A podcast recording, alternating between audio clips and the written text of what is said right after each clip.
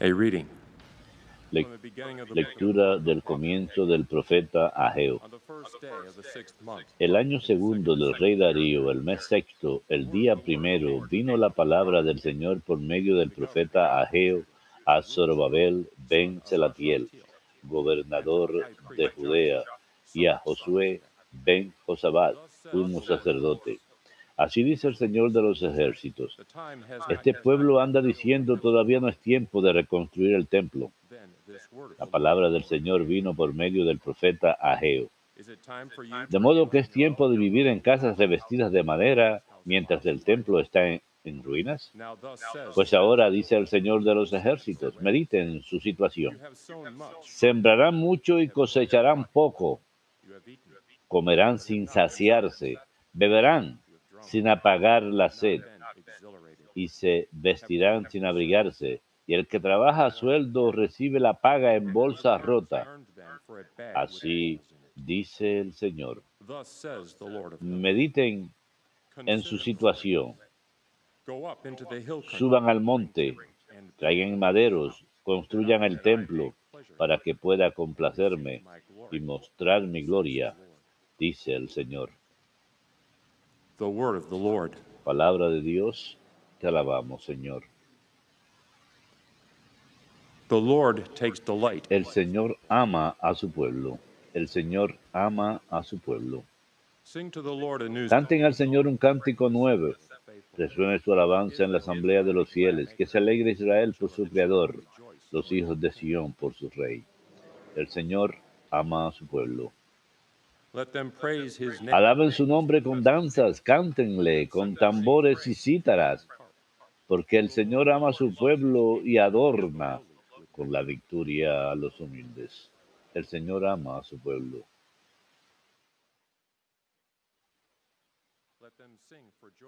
Que los fieles festejen su gloria y canten jubilosos en filas, con vítores a Dios en la boca. Es un honor para todos sus fieles. Aleluya. El Señor ama a su pueblo.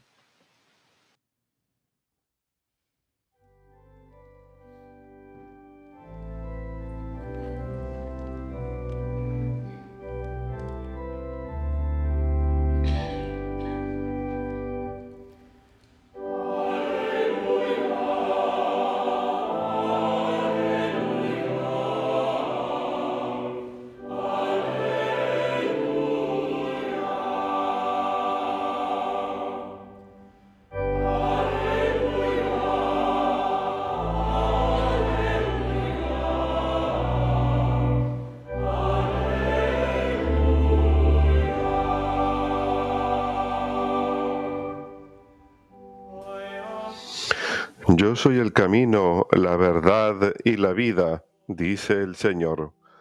Nadie va al Padre si no es por mí.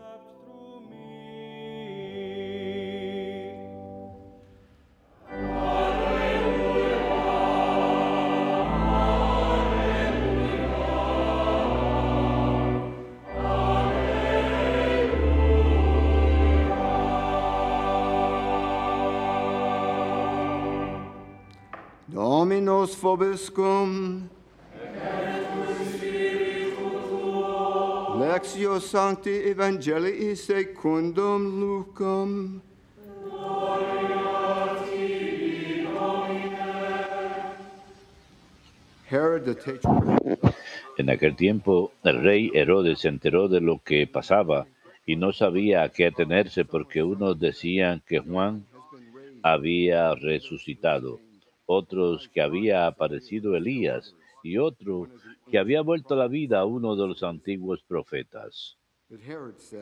Herodes decía, a Juan lo mandé decapitar yo. ¿Quién es este de quien oigo semejantes cosas? Y tenía ganas de verlo. Verbum Domini.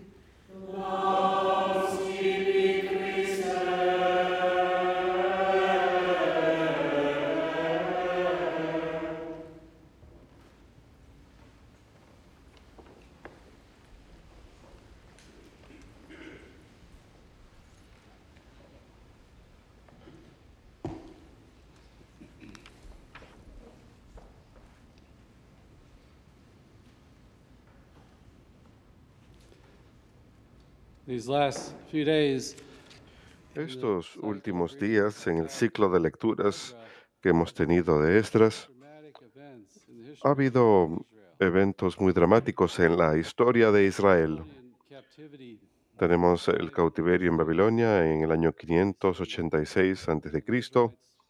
Los israelitas, debido a su incumplimiento de la alianza, fueron llevados cautivos por los babilonios a Babilonia, donde estarían durante 50 años. Fue un evento devastador. La ciudad de Jerusalén fue destruida y el templo quedó completamente destruido. But then in 538 BC, Pero en 538 a.C., como 50 años más tarde, los persas llegan y conquistan a los babilonios. Ciro el Grande los conquista y proclama eh, un edicto de que iba a permitir que todos estos deportados al reino los iba a liberar del cautiverio y iban a regresar. Y los judíos le ah, rindieron honor por esto. Isaías habla de él como el ungido de Dios, el libertador. Y todo esto había sido profetizado, el exilio y el retorno, el castigo debido al pecado y el regreso. Vemos ah, diferentes conquistas y exilios que les ocurren a los israelitas. Por supuesto, el éxodo con Moisés, cuando están en esclavitud durante más de 400 años y Dios los libera a través de Moisés.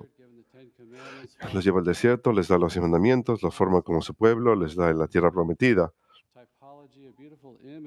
Hay una tipología, una hermosa imagen de la salvación para nosotros que llega a su realización en Cristo. Él es el libertador del pecado y la muerte. Estas son imágenes de libertad, de liberación. de- en el sentido mundano, pero Jesús nos da incluso una mayor liberación y, por supuesto, salvación. Así que regresan 538 a.C. y el rey empieza a reconstruir el templo, pero a causa de los samaritanos, como leemos en las escrituras, ellos querían venir y ser parte de este proyecto de construcción y alabar, querían alabar junto con los israelitas. Los eh, israelitas eran del reino del norte que fue destruido en el año 722 después de Cristo, pero los asirios pero fueron llevados y nunca habían de regresar. Los asirios lo repueblan con naciones paganas, así que su alabanza se habría de diluir, mientras que los judeos del sur no querían nada que ver con esa alabanza que había sido contaminada. Así que escuchamos que el, el pueblo de Judá tenía miedo de construir. Durante 17 años detuvieron la construcción del templo. En cambio, se enfocaron en reconstruir sus casas, en reconstruir sus granjas. Y hoy en la lectura,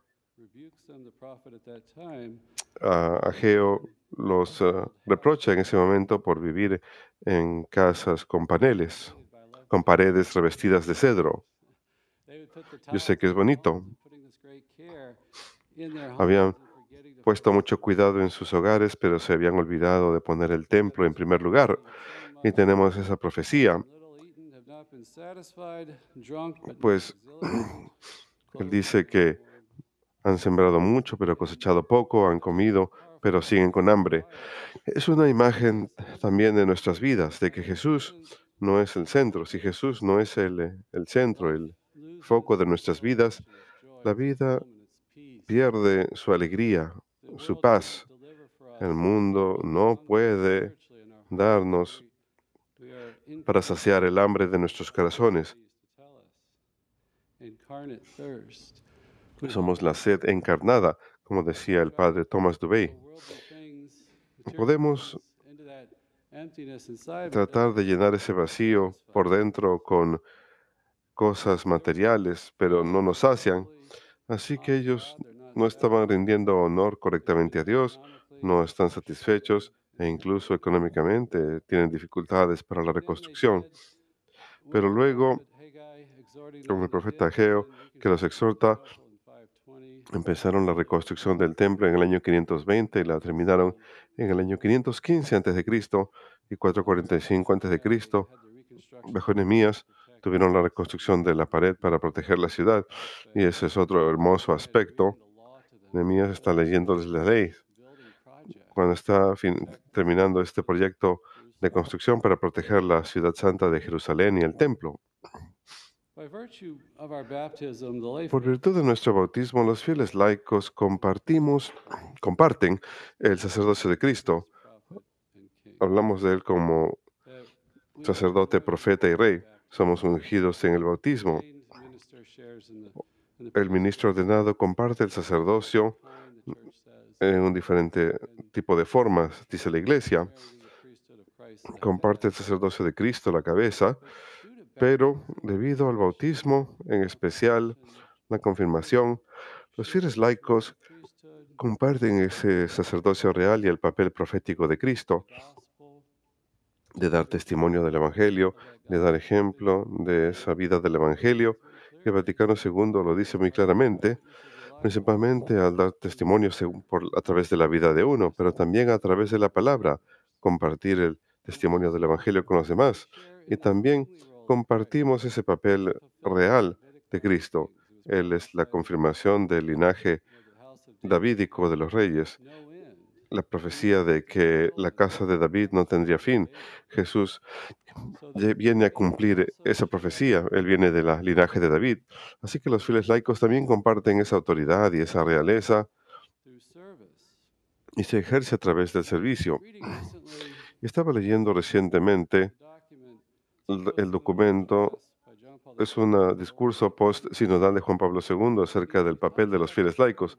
Cuando habla acerca del papel real, él dice, el papel principal entre todos está en el combate espiritual, en que hemos de buscar superar en nosotros mismos el reinado del pecado y entonces servir en justicia y caridad a los más humildes.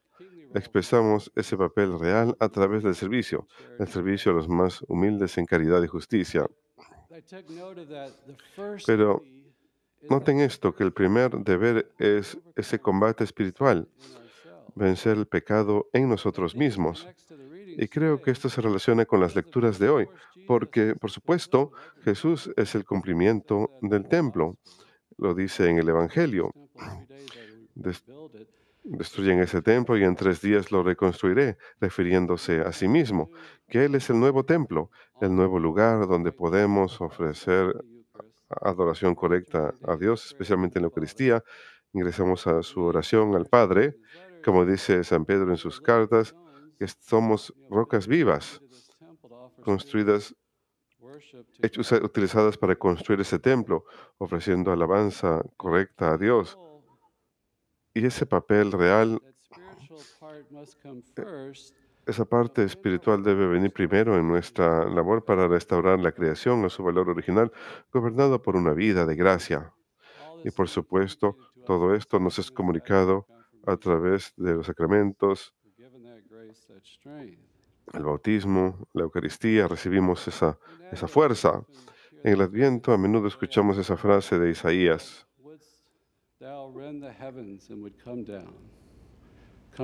oh, como quisiésemos que el cielo bajase, abre los cielos y desciende.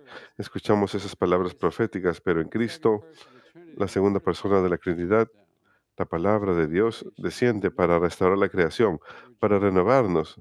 Estamos unidos a Él.